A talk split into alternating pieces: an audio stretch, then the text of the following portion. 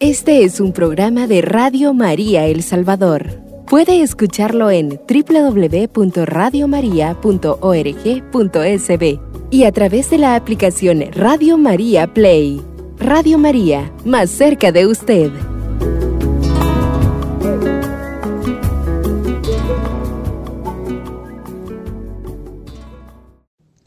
Bienvenidos hermanos y hermanas a esta nueva entrega de este su programa de espiritualidad teresiana. Eh, estuvimos hablando acerca de la depresión y cómo Santa Teresa nos va a dar elementos para que nosotros comprendamos mejor nuestra vida espiritual cuando existen estos altibajos emocionales. Toda persona está propensa a que sus estados emocionales los cuales todos tenemos, pero que la vida de oración se vea como un poco afectada por esta cuestión eh, de las emociones. De hecho, las emociones y la vida oracional, aunque están íntimamente unidas y a veces, aunque las emociones no sean las más favorables y se va, se salta uno el abismo de la fe, pero lo bonito es también cuando las emociones acompañan el proceso oracional pero esto no sucede siempre de la misma manera. De hecho, con Santa Teresa estamos tratando de comprender cómo muchas veces la vida espiritual va a tener esos altibajos emocionales y la persona se va a sentir en muchas ocasiones como presa de la angustia, de la tristeza, de la zozobra emocional, pero al fin y al cabo ahí va caminando en su proceso de fe. Hablamos que eh, fue en el siglo XVIII que a la depresión se le comenzó a llamar como tal depresión. Antes se le llamaba humor de melancolía y que tenía que ver todo esto con los líquidos de la sangre. Les expliqué también cómo en la antigüedad los barberos, o en la Baja Edad Media que vive Santa Teresa, los barberos tenían tres funciones y por eso está ese famoso conito rollo que da vuelta que tiene rojo, azul y blanco, y les decía que el blanco era porque cortaban pelo, el azul porque sacaban muelas y el rojo porque también de los brazos a la altura del codo, por la parte em, de dentro, por decirlo así, hacían eh, unas eh, heridas con la finalidad de sacar un poco de sangre. ¿Para qué? Para que la persona quedara un poco libre de los humores que tenía metidos en la sangre. Eh, y comenzamos a hablar en ese mismo programa acerca de el libro de la vida o autobiografía de Santa Teresa de Jesús, en el cual Teresa de Jesús nos hace ver de cómo muchas veces, porque participa el cuerpo de las emociones del alma o el alma de las emociones también que tiene este cuerpo, pues resulta, o los humores, que muchas veces el interior está revuelto y que muchas veces se puede ir a orar, pero la persona no está del todo bien dispuesta emocionalmente y que van a ir y que si la persona sigue haciendo oración se va a violentar interiormente y aquella oración que está llamada a ser un diálogo amoroso en la medida de lo posible, aquella misma oración que, por qué no decirlo, pretende Dios que serenar, tranquilizar a la persona, si la persona emocionalmente está un poco afectada, pues resulta que la oración le va a complicar un poquito más, porque la oración tiene que ver pues con toda nuestra interioridad.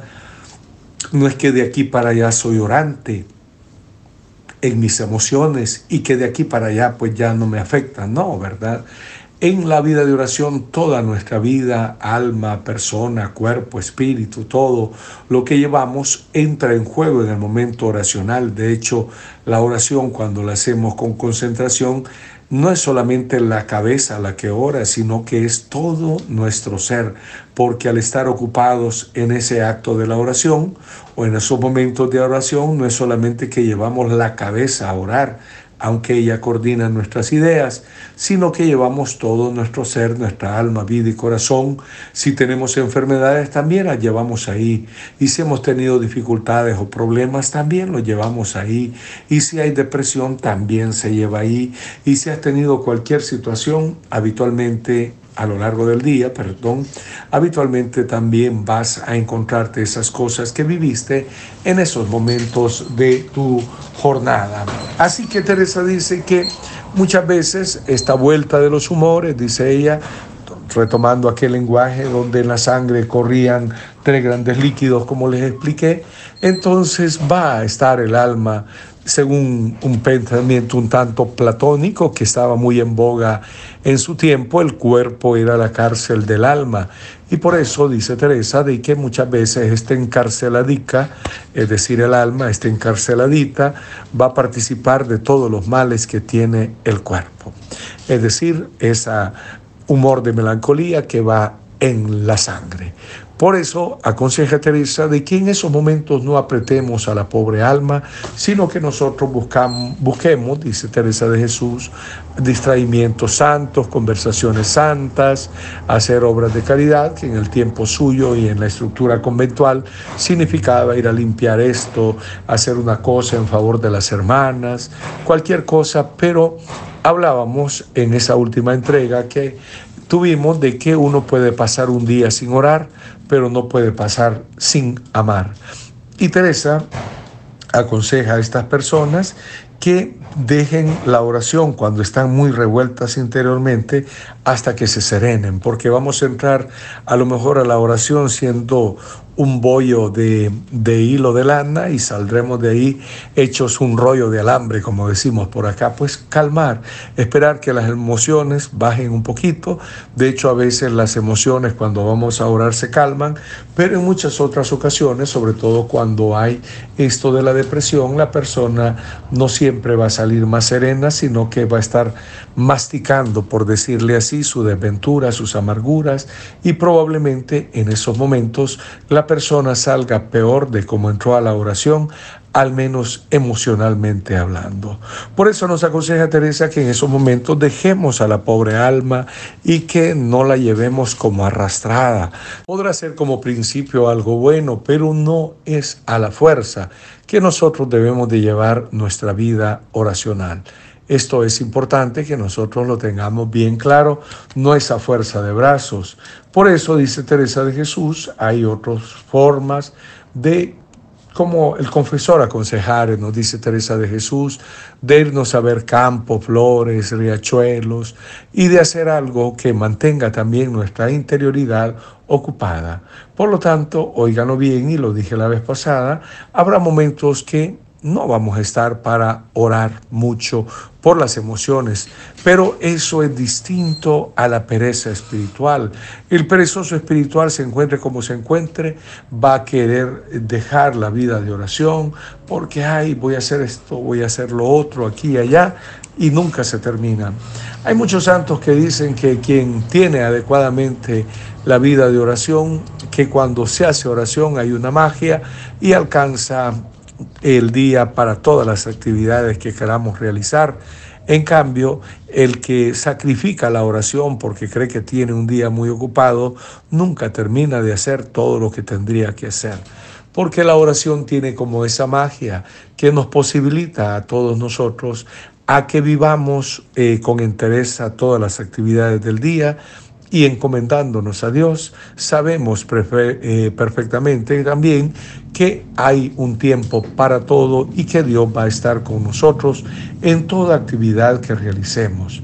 Teresa pues no nos dice que dejemos de ir a oración por pereza o porque tenés otras cosas, sino porque cuando estás muy revuelto interiormente, sobre todo está hablando para las personas que padecen depresión, pues mejor calmarte, serenarte y esperar algunos momentos en que tú estés más estable emocionalmente. De lo contrario, la vida de oración se te podría volver una complicación bastante seria, no porque la oración lo sea, sino porque tu vida emocional está hecha un poco ahí un nudo, por decirlo así. Y por eso Teresa aconseja que en esos momentos se dediquen a hacer otra cosa, que tengan la mente ocupada, que estén tratando de hacer algo en favor de los demás y vivir sin dramatismos estos momentos, dejando de hacer oración algún tiempo, algunos días, hasta que el interior esté mejor.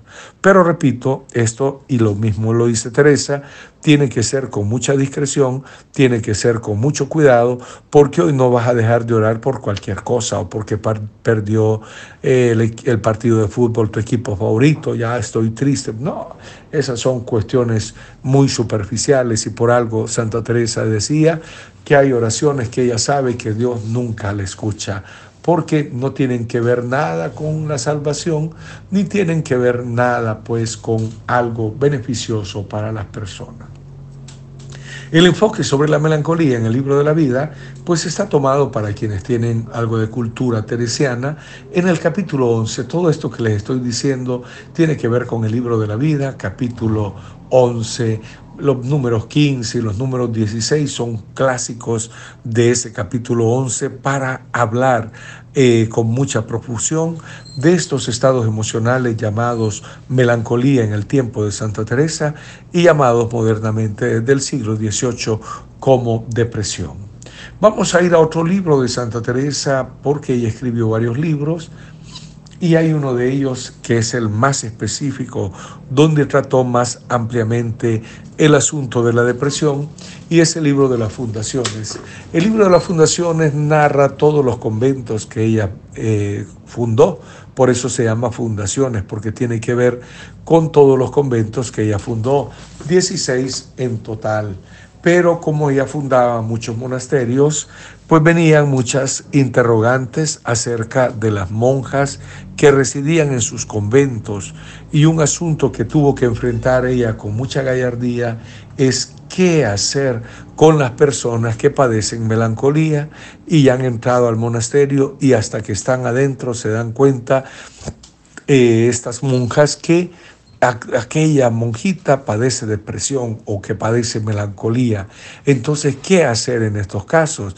Le escribieron a la Madre Teresa de Jesús, o sea, que le diera indicaciones qué se debería de hacer con estas monjas que padecen depresión y no tanto porque la, la padecen porque se hayan hecho monjas, como no la padecen las casadas porque se hayan casado, como no la padecen las solteras porque sean solteras, sino que ya es algo existencial en la vida de las personas y a veces es hasta una herencia, es algo genético en algunas ocasiones, la misma depresión.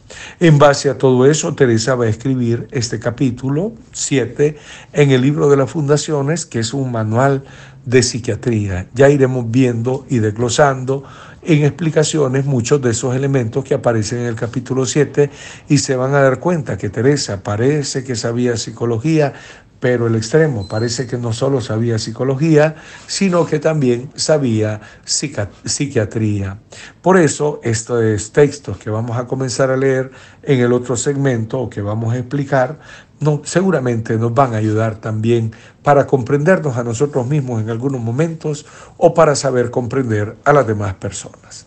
Ya volvemos, eh, no nos cambie porque viene un tema muy interesante de cómo orientar nuestra vida a pesar de la depresión. Ya volvemos.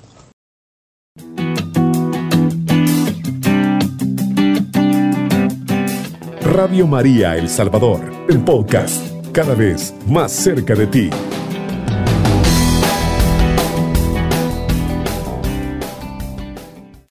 Y aquí estamos, ansiosa de verte, deseo morir, dice Santa Teresa de Jesús.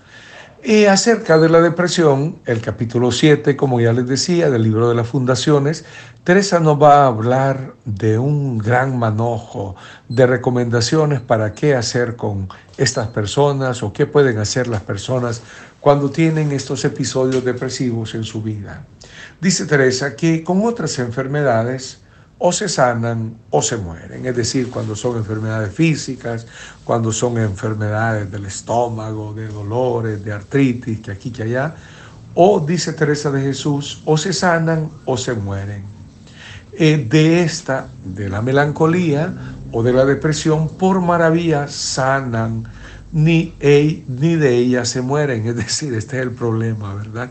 Que ni siempre se sanan, pero tampoco se mueren si no vienen a perder de todo el juicio. Teresa vio situaciones, vivió en sus monasterios y también en su familia, como más adelante veremos, que habían unos familiares con depresión en su familia y algunos llegaron prácticamente a la locura. Un hermano suyo llamado Jerónimo, por ejemplo, no, llamado Pedro, eh, dice que es morir para matar a todas.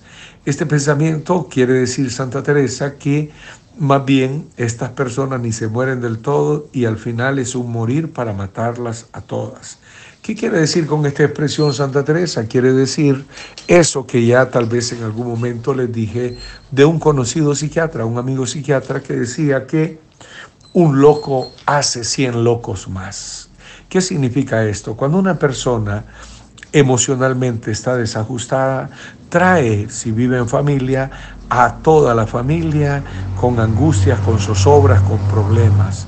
Cuando es en una comunidad religiosa, sea hombre o mujer también, una persona desajustada emocionalmente o que padece una depresión o que padece una enfermedad nerviosa o mental, pues vive desajustando a la comunidad y a donde quiera que vaya, en todos lados tiene conflictos y en todos lados cuesta que las relaciones sean eh, normales, más bien se vuelven unas relaciones tensas, se vuelven unas situaciones complicadas. Eso pasa, queridos hermanos, y por eso dice Teresa de Jesús que es un morir para matarlas a todas. Ellas pasan mucha muerte consigo mismas, de aflicciones, dice Teresa de Jesús, que padecen depresión, de aflicciones e imaginaciones. Teresa lo mira eso como una muerte. Y también pasan muchos escrúpulos. Y así tendrán mucho gran mérito, aunque ellas siempre la llaman tentaciones. Porque muchas de estas personas, bueno, al tiempo de Santa Teresa, se le llamaba melancolía a todos los fenómenos nerviosos y mentales. Y algunas veían cosas, oían cosas, y aquí que allá que nadie veía ni nadie oía. Pero no eran cosas positivas, sino de que a veces tienen que ver mucho eh, los trastornos pues, emocionales, o trastornos también bioquímicos que está pasando la persona y que por eso viene la depresión. Usted cuando oiga que una persona dice, es que me dijeron esto, me dijeron mátate o dijeron mata a fulano y todo eso, toda la explicación muchas veces que acudimos es que es el demonio el que habla. No, ¿verdad? Eh, hay que quitarle un poco de todo esto de hierro a todas esas expresiones y muchas veces son las personas que tienen sus trastornos ya mentales y que cuando las conocemos, pues pensamos o que tienen demonio o algo así, pero no son en algunas ocasiones, no siempre, pero en muchas ocasiones no son más que trastornos ya nerviosos y mentales o gente que oye cosas o ve cosas. Por ejemplo, no sé si ya se los conté, porque como voy hablando por aquí y por allá, pero muchas de estas personas que consultan brujos o que consultan supuestamente curanderos, pero de esos así como maestros espirituales que se hacen llamar, los psicólogos han hecho muchos análisis de estas personas y muchas de estas personas andan buscando salud de otra cosa que no es más que una enfermedad nerviosa o una enfermedad mental. Y habitualmente todos los que van visitando brujos o de estos charlatanes que le llaman maestros espirituales, pues muchos de ellos terminan en la locura o terminan con serios trastornos de personalidad. ¿Es que el brujo los trastornó? No, ya que se metan en ese mundito de, de, creer de que le pasa esto porque alguien le hizo algo o demás, ya en muchos casos para muchos psicólogos es sinónimo de que estas personas están mal emocionalmente y están psicológicamente.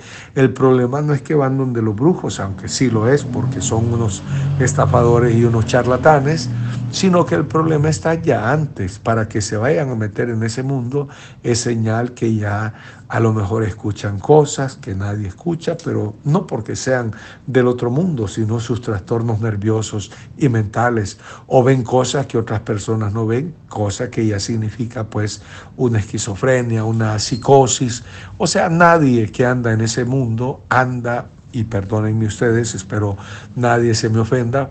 Y bueno, en Radio María nadie andará en esas cosas eh, de los que escuchan Radio María, pero ya que alguien vaya a eso es señal de que tiene un trastorno nervioso mental o que en todo caso para nosotros también no tiene una fe auténtica, porque el día que uno se convence que Cristo murió por nosotros y que derramó hasta la última gota de su sangre por amor a nosotros, a nosotros no nos queda ninguna, como por decir así, creencia.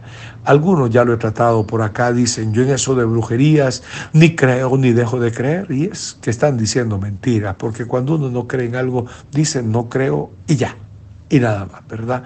Pero eso ni creo ni dejo de creer. Alguna gente trae a, a, uno narraciones de que supuestamente todo fue terrorífico y que aquí, que allá, pero más que una cuestión espiritual, habrá que ver también una cuestión mental. Por eso, cuando una persona pide exorcismo o alguien, hoy que está de moda todo eso, creo que ya lo he criticado más de alguna vez, el exorcista no es alguien que le va a andar imponiendo las manos a medio mundo. Lo primero que hace, primero tiene que ser un sacerdote, un obispo. Lo segundo, este que va a ser exorcista o que es exorcista, debe de tener un equipo que le ayuda, un médico, un psicólogo, un psiquiatra, y todos ellos llegarán a una conclusión que ahí lo que está sucediendo no es algo solamente médico y demás, sino que hay otra causa. Entonces no es que solamente se van a dar ahí imponiendo manos y liberación y que griten y pataleen. No, es una falta de respeto. Usted no deje que nadie le haga exorcismo, sino los que la iglesia tiene autorizado. Y en ese caso es el obispo o unos sacerdotes de una vida íntegra que el obispo nombra como sus exorcistas para la diócesis, pero el ministro, el ministro del exorcismo, en la medida de lo posible, siempre tendría que ser un obispo o en todo caso, pues, como ya les decía, las personas que ellos deleguen.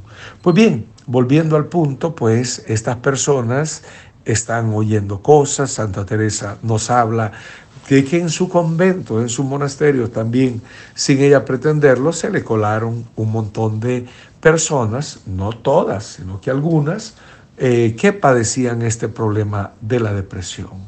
Sin embargo, ella va a ser muy clara y dirá que no se deberían de aceptar estas personas porque lo que va a suceder es que van ni van a ser felices ellas y van a traer en muchas ocasiones, sobre todo si no son humildes, van a traer estragado el ambiente del convento, como yo lo he podido constatar en varias ocasiones, en hechos que me ha tocado em, ayudar.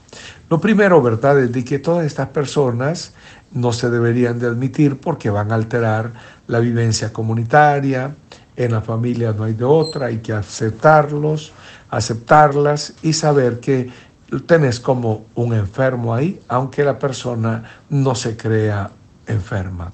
Teresa le preocupa especialmente esto de la depresión o de la melancolía, como se le llamaba en su tiempo, debido a que si las personas especialmente no son humildes, porque hay depresivos muy humildes, pero hay depresivos o depresivas también muy llenas de soberbia y de prepotencia entonces a Teresa son este grupo especialmente el que les preocupa. Si ya tener melancólicas o depresivas en sus conventos sería un problema, pero lo sería más grave cuando esta persona que padece la depresión pues es poco humilde y es poco obediente.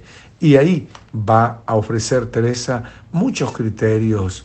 Eh, como ya decía, el primero es de que no se admitan a estas hermanas. Sin embargo, dice Teresa, este mal es muy mortecino, nos, así nos habla ella de este mal de la melancolía o de la depresión, y que solo se logra conocer hasta que la persona ya lleva mucho tiempo. O sea, nadie entra a un monasterio o a una vida matrimonial y demás sabiendo del todo que tiene eso, sino que se va descubriendo eh, que hay esa enfermedad, pero no debería de ser, pues de ninguna manera.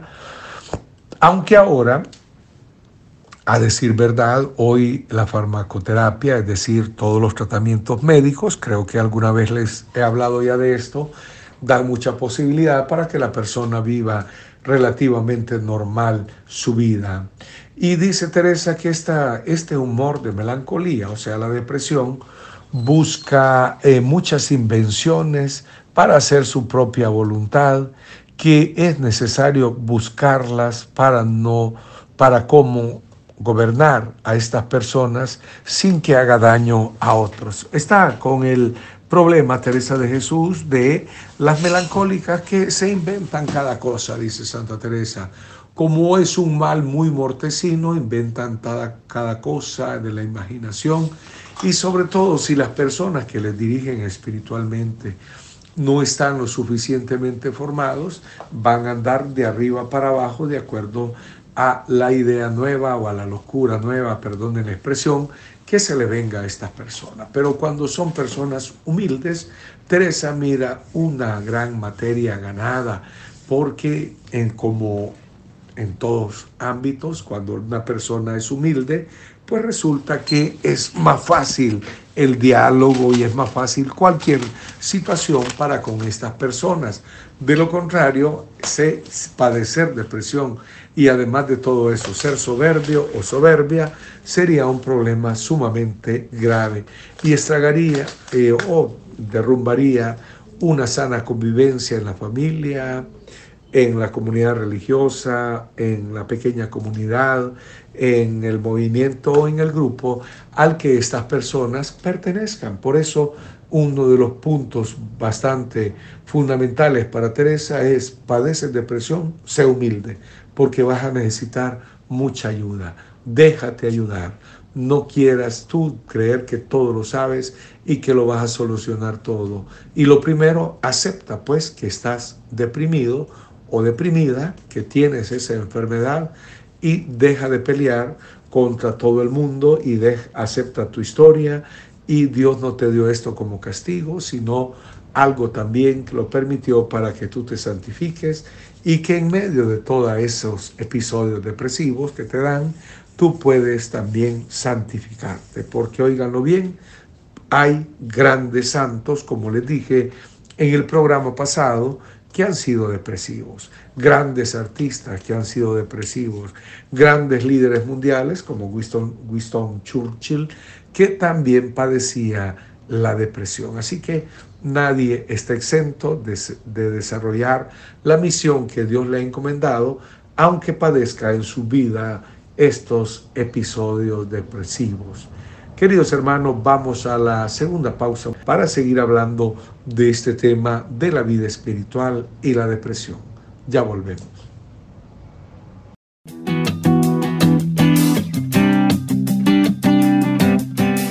Radio María El Salvador, el podcast, cada vez más cerca de ti.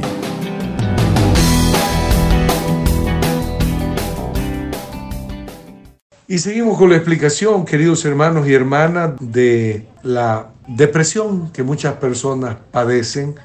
Ya lo hemos estado viendo, es importantísimo para nosotros llegar a comprender qué es lo que nos pasa o qué le pasa a fulano, a sutana. Nosotros habitualmente nos damos mucho a juzgar y a condenar a la primera. Ese está loco, está loca, no le hagas caso, que aquí, que allá.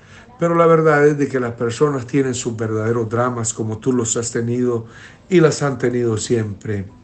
Eh, dice Teresa que uno de los puntos que debemos de procurar siempre con estas personas que padecen la depresión es ganarles la voluntad a alguien y hablarles con autoridad. Lo peor de todo es que estas personas queden libres por ahí y que anden haciendo todo lo que se les viene en gana. Para Teresa es de gran importancia y es una gran misericordia de Dios que estas personas terminen por sujetarse a alguien que les convierte, eh, alguien que les gobierne, porque está todo su bien ahí. Pero más bien en nuestros contextos, las personas que padecen depresión no quieren que nadie, en muchas ocasiones, les hable, les diga, les aconseje, les recomiendan el psicólogo o la psicóloga y lo primero que dicen, yo no estoy loco para ir ahí. Y la verdad que no estás loco, pero estás haciendo loco a medio mundo. Por eso es importantísimo, según el criterio de Teresa de Jesús, que las personas puedan encontrar eh, a alguien que le gobierne o más bien que alguien le lleve pues la cuenta de propiamente su vida, es decir, que le digan por aquí sí, por, aquí, por allá no. Pero la gran mayoría de estas personas, no son todos los casos, quieren hacer siempre lo que se les venga en gana. Por eso, dice Teresa, que el problema real, en otras palabras, no estriba cuando lo padece una persona que no es de condición. El problema real estriba prácticamente cuando este mal cae en unas personas que no son humildes, porque si fueran humildes y tienen buen entendimiento, sería más fácil que llevaran sus situaciones. Pero lo, lo que es problemático es que la gran mayoría de depresivos o depresivas, no digo todos porque hay unos muy santos y muy humildes o unas muy santas y muy humildes, pero si se dejaran ayudar, quiere decir Santa Teresa, podrían vivir de mejor manera sus estados emocionales sin andar con tanto lío, sin andar con tanto pleito, porque estas personas lo más habitual es que tengan conflicto por todos lados. Y como las personas le huyen por que o les enfrentan en todo caso por los comportamientos que tienen, pues es más normal de que hayan bastantes conflictos con estas personas. Repito, no todos, yo he podido acompañar y he podido, pues, con esta doctrina de Santa Teresa, ayudar a muchos que viven esto, pero son de condición humilde. Se dejan guiar, se dejan apoyar, se les dice que busquen ayuda y van buscando la ayuda, les dice vete a un psiquiatra para ver, porque creemos que necesitas medicinas y ahí van. Sobre eso hay mucho que ah, decir también, aunque más adelante lo mencionaremos, que algunos dicen, no tomes esas pastillas porque te van a hacer adicciones. La verdad es de que hoy la medicina y sobre todo en estos campos de la depresión o de enfermedades nerviosas o mentales, ya les he dicho que la medicina ha creado, ha crecido, perdón, mucho y hay muchas maneras de llevar adelante ciertas enfermedades con un tratamiento adecuado. Me refiero a enfermedades nerviosas o mentales. También no todos los que padecen depresión tienen los mismos síntomas o les ocurre las mismas situaciones. Hay depresivos muy educados y hay depresivos también que no tienen todos los grandes signos de depresión, como es una depresión ya severa, que podríamos hablar incluso de grados de depresión. Yo, como les repito, cuando comencé estos temas, les dije que yo no iba a hablar de este tema desde la medicina ni desde la psicología, sino desde las enseñanzas espirituales de Santa Teresa. Así que en el ámbito médico propiamente yo no tengo mucho que decir, ni en el ámbito psicológico, pero sí en el espiritual, porque es de donde Teresa enfoca esto. Y ella misma dice que de este mal de la melancolía o de la depresión hay en algunas personas que les afecta más y hay otras personas que son síntomas un poquito ya más manejables. Pero lo que sí, queridos hermanos y hermanas, es que la persona debe de buscar esa ayuda, eh, eso que le ayude pues a vivir de mejor manera la situación emocional, para que viviendo más en paz la misma persona pueda también esta misma persona hacer algo más por Dios, hacer algo también más por el prójimo. Por ahí es donde hemos de ir orientando este caminar espiritual, porque cuando la persona no está bien ella, no va a estar bien con nadie, porque uno de acuerdo a cómo va viviendo su propia vida, así también es como se va, va por decirlo así, eh, como viviendo más en paz o chocando contra todo el mundo. Y hay personas, dice Teresa, que la misma, eh, los mismos episodios depresivos le hacen casi llegar a perder el juicio, eh, a perder la razón y también sienten que se están muriendo, dice Teresa, y a algunos les da por llorar mucho. Esto de la depresión eh, hay dos síntomas que al menos yo he aprendido acompañando que dicen que ya un problema está serio. Uno es el no poder dormir y el otro el no comer. El que no duerme pues va a estar débil y por otro lado si no come no hay cómo sustentar la interioridad ni el cuerpo y por lo tanto el que no, ni duerme bien ni come pues resulta que va a tener pensamientos bien terroríficos y va a tener pensamientos eh, incoherentes y lógicos y va a ver cosas donde no tiene que ver y va a oír cosas donde no tiene que oír y en fin es una persona alterada en sus funciones psíquicas, emocionales. Por eso un problema comienza a ser serio cuando la persona ya no puede dormir y segundo, cuando la persona tampoco ya no puede ingerir sus alimentos, no siente hambre, no siente gusto por el alimento, pues entonces estamos hablando que esta persona ya necesita ayuda profesional y no hay que asustarse por todo eso. Hay personas que casi no duermen nada estos tienen que asistir a un médico, a un psiquiatra en la medida de lo posible para que les aconseje que tomar. Es que yo no me quiero hacer eh, adicto de las pastillas para dormir. Sí, pero hoy hay unas pastillas que son inductores de sueño nada más. Y por otro lado, medicina natural que no va a generar ninguna afectación. Y será mejor que duermas, ojalá que no, pero si necesitas pastillas que lo hagas, a no tomarlas y estar viviendo un verdadero infierno sin poder dormir y sin poder alimentarte bien. Cuando nosotros descansamos, ya yo no soy especialista en los sueños tampoco, pero podemos vivir mejor calidad de vida. Y al dormir mejor, habitualmente también tenemos un mejor apetito. Pero el que ni duerme ni come, el estómago vacío, la mente es una licuadora de arriba para abajo, siempre pensando y pensando cosas así bien tétricas o cosas que no abundan a la paz, entonces esta persona está necesitando ayuda profesional, un psicólogo, un psiquiatra.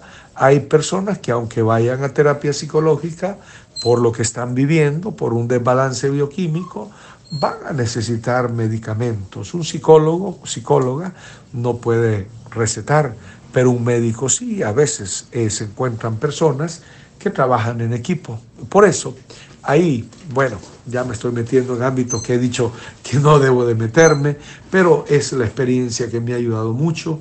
Y luego a mí me ayudó mucho los cursos que recibí de dirección espiritual que nos aconsejaban cuando un problema ya requiere ayuda profesional, ver los signos como estos que les digo, ya el que no puede dormir, no puede comer, es una persona tensa y emocionalmente está bien encrespada y por lo tanto hay que darle ayuda.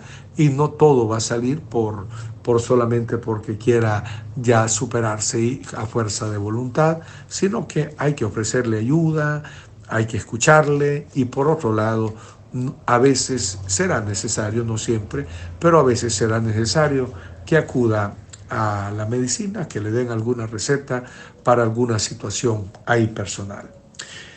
Seguimos también, dice Teresa de Jesús, que con esto de la depresión, muchos, eh, ella tiene miedo que el mal espíritu, con este humor, pueda ganar muchas almas. ¿Por qué? Porque, ay, ¿qué le pasa a fulano? Está deprimido, ay, pobrecito. ¿Qué le pasa a fulano? Está deprimido, ay, pobrecito. Pero no es tanto pobrecito, porque, dice Teresa, lo mencionará más adelante, que aunque una persona esté luchando con su depresión, no está exonerado de luchar por las virtudes y de ser más agradable a Dios y de ser más agradable al prójimo. Más bien es una fuente de purificación interior lo que esta persona vive. Es una verdadera, podríamos decir, noche oscura.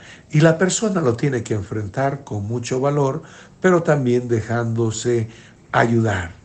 Porque de lo contrario, dice Teresa, ella teme que el demonio gane muchas almas por aquí, no tanto porque se las vaya a llevar y las vaya a condenar, sino por el hecho de que las personas con el cuento de que están depresivas pueden aflojar en la virtud, pueden ser irresponsables en sus compromisos que voluntariamente han asumido y pueden llegar en muchas situaciones a echarle de todo lo malo que le está pasando la culpa la depresión.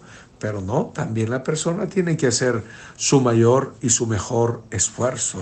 He acompañado personas que me dicen que cuando están depresivos no quieren ni salir, pues todo lo contrario, usted más bien, aunque sienta que va cayéndose a pedazos por ahí en la calle, pero salga, camine, haga ejercicio, eh, trate de hacer una vida en la medida de lo posible normal, aunque le cueste un mundo, pero de lo contrario, si usted solamente se abandona a su depresión y se acuesta y solo pasa pensando en su situación emocional, cada día va a estar peor. Y alguna gente cuando tiene depresión le da por comer mucho y otros por no comer nada. Así que cada caso es distinto. Todo esto lo estoy tratando, repito, yo no soy médico, ni psiquiatra, ni psicólogo, lo estoy hablando por lo que escribió Santa Teresa de Jesús ya en su tiempo. Por eso ella es considerada una verdadera maestra espiritual porque ayudó en tantos casos y escribió cosas muy buenas. Nos quedamos ahora hablando de esto, ¿verdad? De que ella tenía miedo de que con este cuento de la depresión muchos pues se dieran a eh, que el demonio ganara muchas almas, no por otra cosa, como ya les decía, sino por el hecho de que estas personas a veces no quieren ningún, hacer ningún esfuerzo personal y se abandonan a su depresión. Pues no, hay que hacerle la lucha, la contrafuerza, por decirle así, a la depresión y no dejarse vencer por ella. Bueno, al terminar este programa, como siempre, vamos a escuchar el nada te turbe, nada te espante, pero también antes de eso le doy la bendición. Que le bendiga el Dios Todopoderoso, que es Padre, Hijo y Espíritu Santo. Amén. Este es un programa de Radio María El Salvador. Puede escucharlo en www.radiomaria.org.sb y a través de la aplicación Radio María Play. Radio María, más cerca de usted.